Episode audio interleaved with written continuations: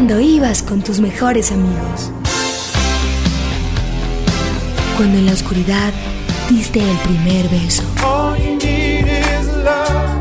Cuando tus sueños se hicieron realidad. Cuando se apaga la luz y te das cuenta que en el cine todo puede pasar. En el cine, el programa donde escuchamos lo que hay que ver. Conducen Santiago Gutiérrez y Samuel Castro. Buenas noches a los oyentes de Buena Radio de los 100.4 FM en Medellín. Buenas noches, Santiago, ¿cómo estás? Muy bien, Samuel, saludos a los oyentes. A la oyente también, que vamos a hablar hoy de uno de sus directores que más le gusta. pues no, la verdad es que le gusta mucho chocolate. Eh, a, a, mí esa película me parece terrible. y llegaremos entonces a hablar de esa película más va, adelante. Este va a ser un programa dulce, dulzarrón, Dulzón, dulzarrón, sí, sí, sí. porque realmente esa es la característica Ajá. del director del que vamos a hablar. Es un tipo que tiene, supongo yo, un, un coqueteo, digamos, con la diabetes fuerte porque le gusta todo lo que te haga llorar, todo lo que sea el novio que pierde a su novia en un accidente o el niño que tiene un problema. Bueno, así es el cine de él, pero como pasa en este programa, también hace un cine visualmente muy, muy atractivo en, en muchas ocasiones, sabe manejar a los actores, ha hecho una carrera que no es fácil hacer una carrera en Hollywood y lo ha logrado a punta de esfuerzo. Sin vivir en Hollywood, además. Exactamente. Hoy nos pueden escribir sobre Lars Hallström, que es nuestro invitado al programa de hoy. Lars Sven Hallström, que yo creo que llamarse en Suecia Lars Sven debe ser como llamarse Juan José. Juan José, exacto.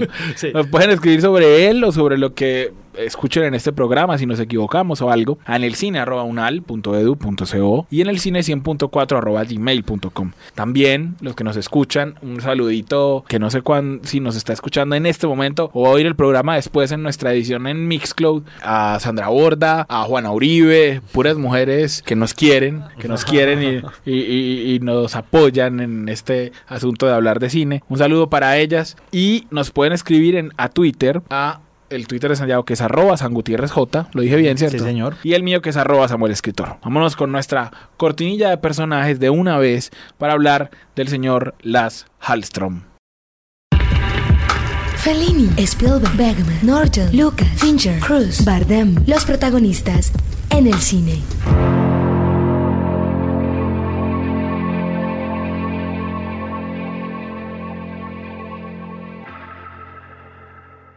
Hallström va a cumplir ya 70 años. O sea, Sí. no, no es, no, es un, no es un perico de los palotes, pues, que acabó de aparecer. Es un tipo con toda la experiencia del mundo. Lars, como dijiste, el nombre completo de él, como Juan José Hallström. Lars Sven. Lars Sven Hallström, que nació Lars, el, Le dicen Las, es como su apodo. que nació el 2 de junio de 1946 en Estocolmo. sí. Digamos que para la metáfora fácil, querer el cine de Lars Hallström es tener el síndrome de Estocolmo.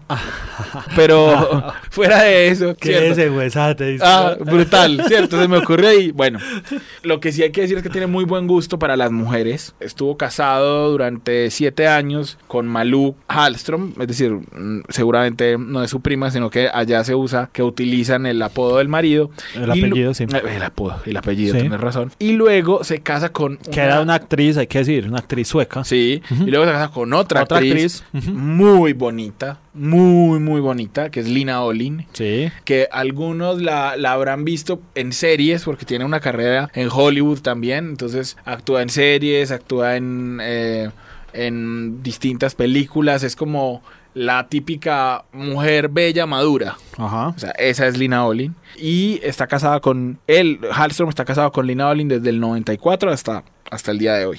Sí. Son los únicos, únicos, porque a Lina Olin la nominaron al Oscar como allá por los 80s. Son la única pareja sueca en ser ambos nominados al Oscar. En toda la historia de, de los premios Oscar. Porque a Hamstrom lo nominaron en el 88 por la película que lo dio a conocer en Hollywood. Sí. Se llamaba, en inglés se llamaba Mi vida como un perro. Life as a Dog, sí. Y luego lo nominaron en el 2000 como mejor director por las reglas de la Casa de la Sidra o The Cider House Rules, que aquí no sé si se llamó Buscando mi destino, pero me acuerdo que no se llamó Las reglas de la casa de la Sí, sidra. es que era un poco raro igual la traducción, pero... Eh, Bueno, hay que decir que es hi- hijo de un dentista y de una escritora. ¿Qué análisis ahí le harías a su genealogía, Mira, sí, bueno, y viene de una familia de linaje por parte de madre de Pero- políticos. Pero sí te lo voy a hacer el análisis ya rápidamente.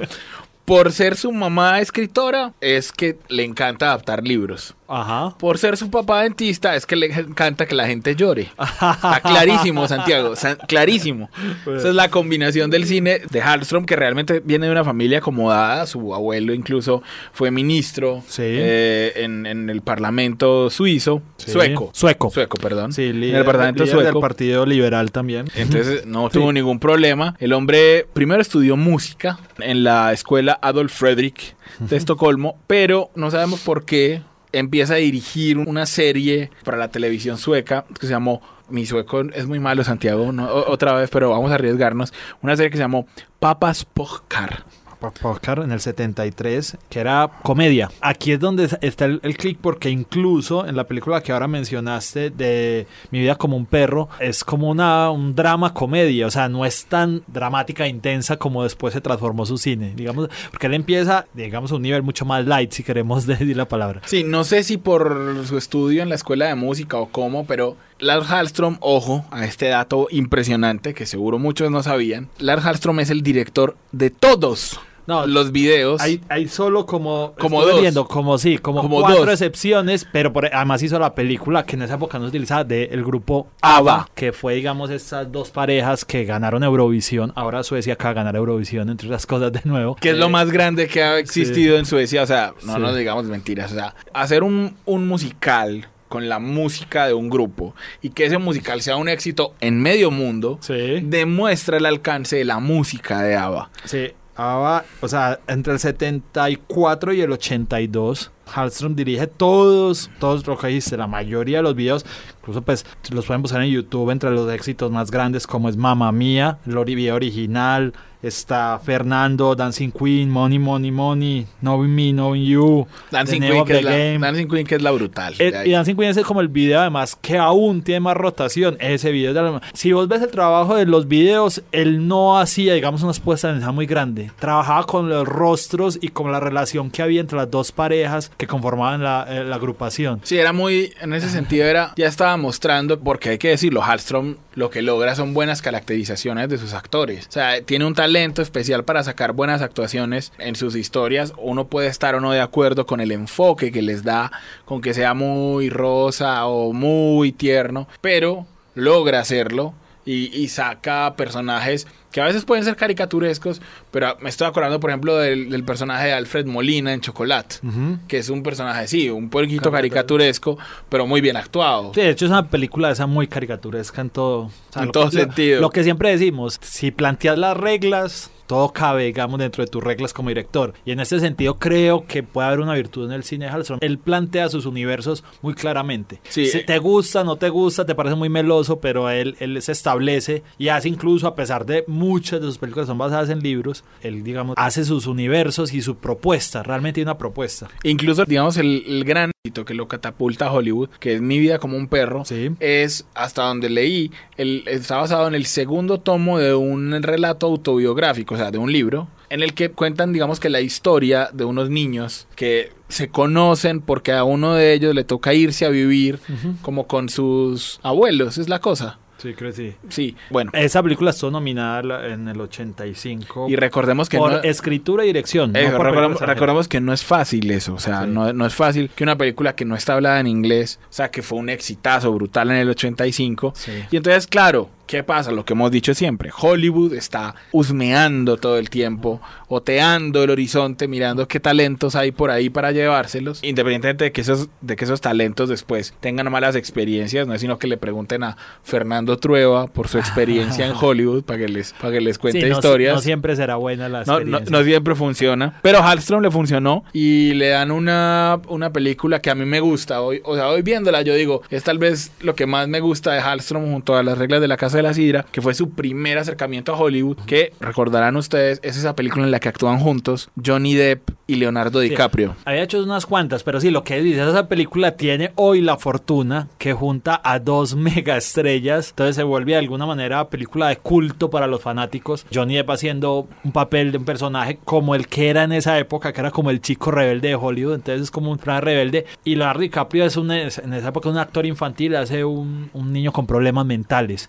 Estamos hablando de What's Eating Gilbert Grape. Gilbert Grape, película de 1993. Él había tenido unas películas, aquí hicimos un salto, digamos. Ah, perdón, me lo salté yo. No, no, sí, había, él había tenido ahí tres películas antes, pero realmente lo que decía es verdad, la que ya le da la credibilidad porque Johnny Depp era un hombre pesado. Digamos, Leonardo DiCaprio era una, un, una figura emergente, un muchacho realmente, pero Johnny Depp sí estaba porque venía de esta comando especial, esta serie donde era el, el chico rebelde y malo, eh, donde con su club en, en, Sunset Strip, en fin, o sea, realmente ya nombres pesados pusieron sus ojos en este director. Y a partir de ahí, después vino Something to Talk About en el 95, se demoró dos años, y después, seis años después, Aquí estamos haciendo un recorrido largo, pero entre What's Eating Gilbert Grape y Decider House Rules hay seis años, Samuel. Sí, venga, metamos, me, metamos la cortinilla de nuevos clásicos, porque de verdad, si no la han visto, esa es una película que vale muchísimo la pena.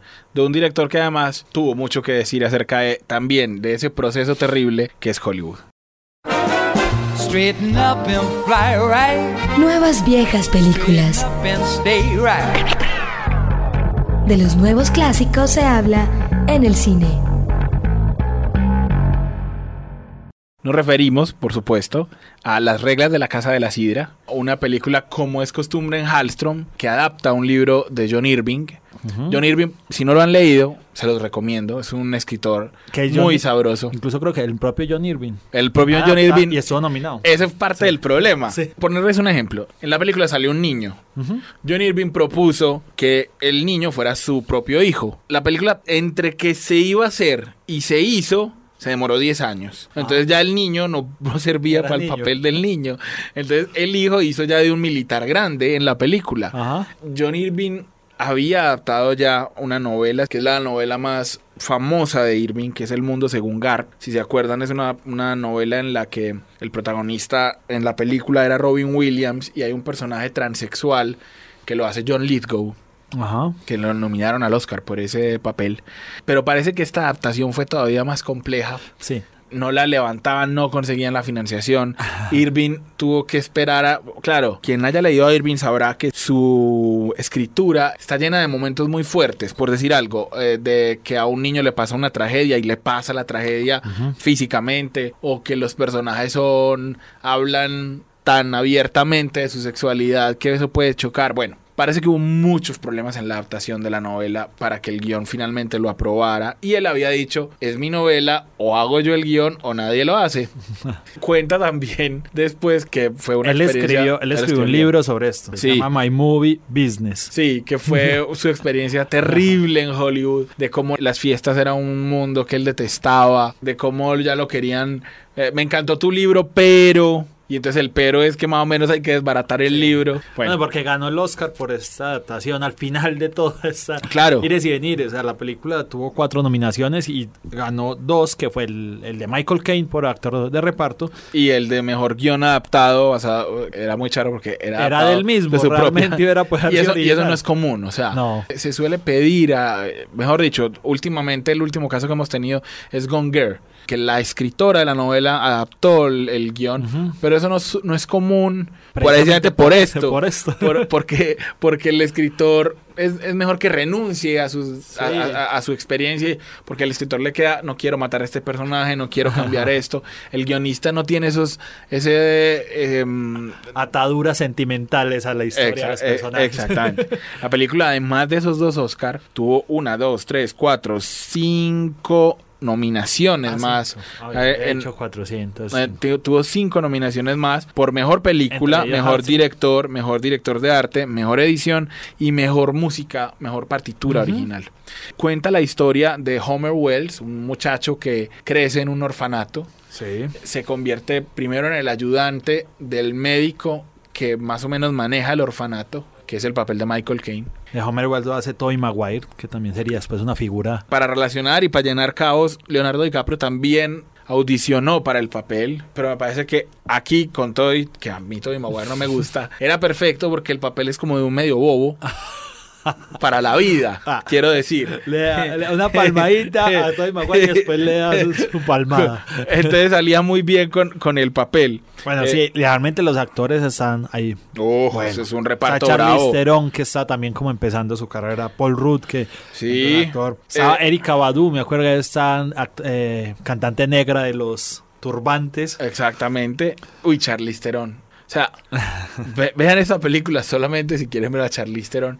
En su estado más En, puro. en su y- estado más hermoso del mundo. Y eso que uno no puede, de Charlize Theron uno no puede decir que esté menos bonita que hace 10 años. No, no hay manera. Es que resplandece. Charlize Theron, la verdad, de las pocas rubias que realmente me, me parece muy linda. Y en esta película, ella es, por supuesto, la mujer de la que Homer se enamora. Pero la película no trata de eso. Trata es como de el paso de la infancia a la madurez, como de, de eso que hay que hacer en la vida para uno romper ciertas ataduras. Y el papel de, de Michael Caine es, es realmente conmovedor, Ajá. porque tiene una adicción. Es un Sí. médico que es adicto a la anestesia. Sí. O sea, entonces, bueno, y a, la, y a la morfina, pero a la anestesia, entonces tiene unas escenas bravas de él poniéndose la máscara de anestesia para obtener su traba brava.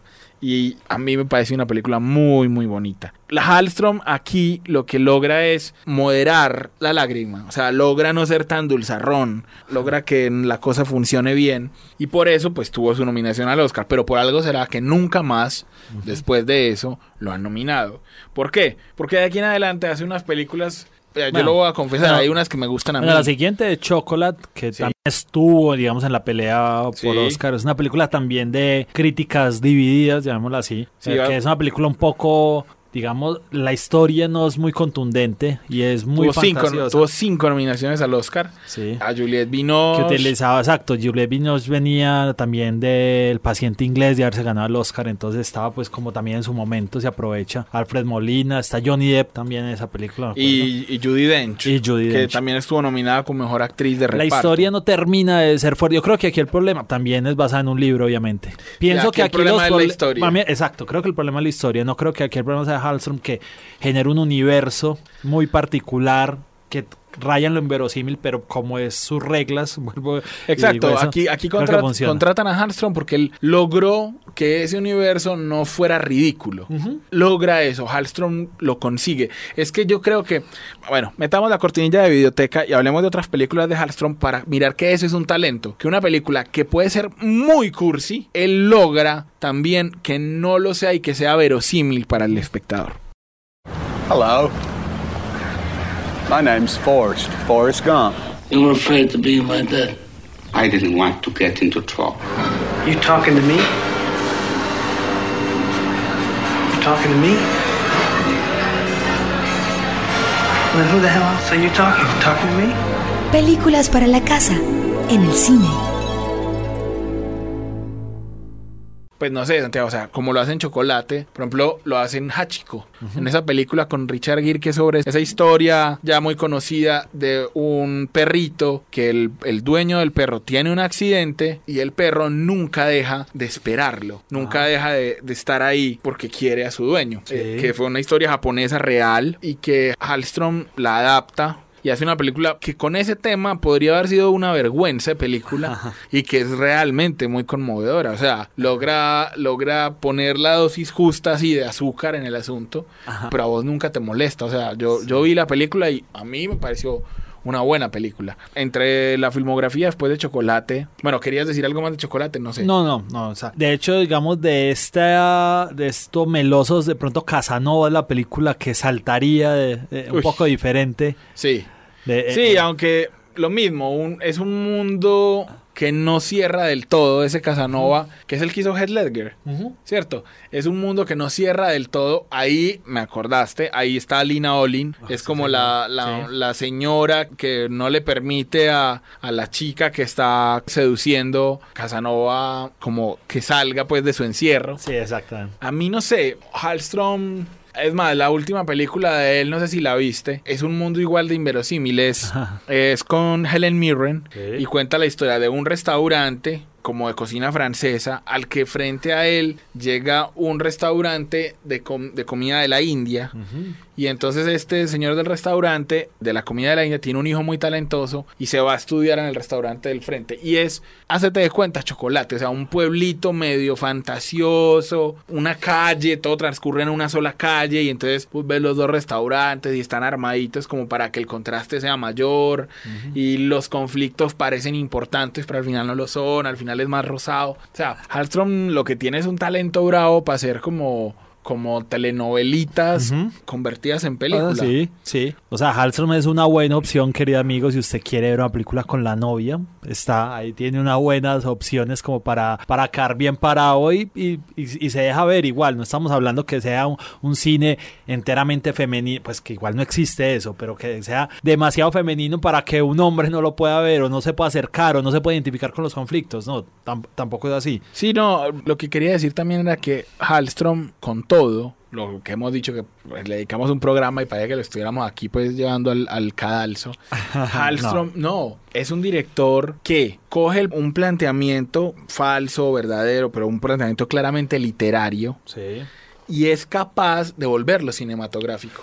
Hay películas que, se, que son tan... Mejor dicho, Hallström no sería una mala idea para adaptar, por ejemplo, el mundo de García Márquez. No estoy diciendo que sea el, el director Que ideal. Es muy bien, pero sí, eso es, yo también estaba pensando lo mismo y le iba a decir, Samuel, muchos directores han acabado su carrera adaptando libros. Entonces tiene que ser un talento. Sí, Que claro. él lo hace y, y lo hace dignamente y lo hace incluso bellamente, como hemos hablado aquí en muchas Sí, o sea, Irving puede decir muchas cosas de su experiencia como Sí. guionista, pero yo no le he leído cosas graves acerca del resultado final. Creo que dice que puede que la película pero, eh, no puede hacerlo porque él es el guionista. Sí, pero igual él ya había cortado, digamos, muchas subtramas para que quedara un tronco principal, que ese es el principal problema que tiene la adaptación de libros de ese. O sea, un libro requiere muchas subtramas para mantenerte conectado a una película, no tanto. Y, eh, eh, digamos, es una de las virtudes de que tiene este el guion de, de, de esta película, porque tengo entendido que había mucho, o sea, el conflicto de este personaje era solo uno de varios. Sí, lo que pasa es que la literatura de Irving es muy de eso, de un montón de personajes a los que a todos les pasan cosas, al final confluyen, pero él les da importancia a todos. Bueno, era muy difícil, pero solo para redondear el trabajo del sueco. Dear, Dear John se llama la película. Dear John. Es una película de esas de, pues que digamos, como de adolescentes,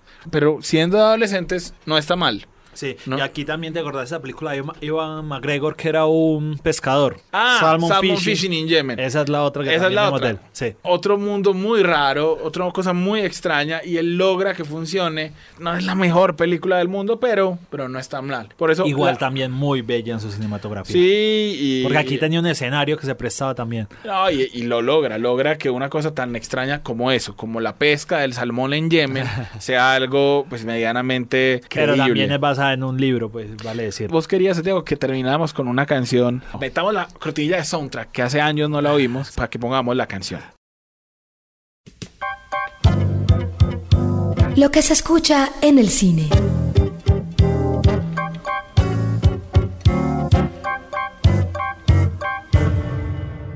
Samuel, lo que yo te decía es si tenemos un tipo que dirigió 20 videos de ABBA, hizo su película, o sea, hay un musical sobre esta, hay una adaptación cinematográfica y no vamos a poner ABBA, pero bueno, aquí donde manda capitán no manda marinero, yo me someto a su decisión musical. No, no, está bien, está bien, Santiago, pero, pero como aquí ponemos siempre es canciones que intentamos que estén relacionadas con las películas. Bueno, del ABBA la director. película la dirigió el señor Hallström. Bueno, vamos a poner de la película de la que más hemos hablado, de las reglas de la Casa de la Sidra, una película de un grupo extraño, el nombre se llama Gus Arheim and His Coconut Grove Ambassadors. Ajá. Y la canción se llama All I Want Is Just One Girl. Bueno, una banda sonora que fue nominada al Oscar también, vale decir, la música, Eh, realmente. sí, aquí No vamos a escuchar una canción Sí. muy de la época en que transcurre la película, una canción muy bonita, para que nos despidamos y nos escuchamos dentro de ocho días aquí en el cine.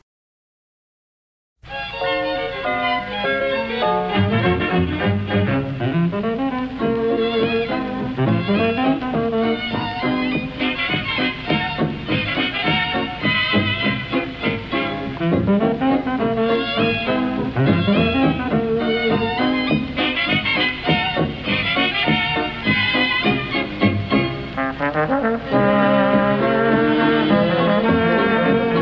I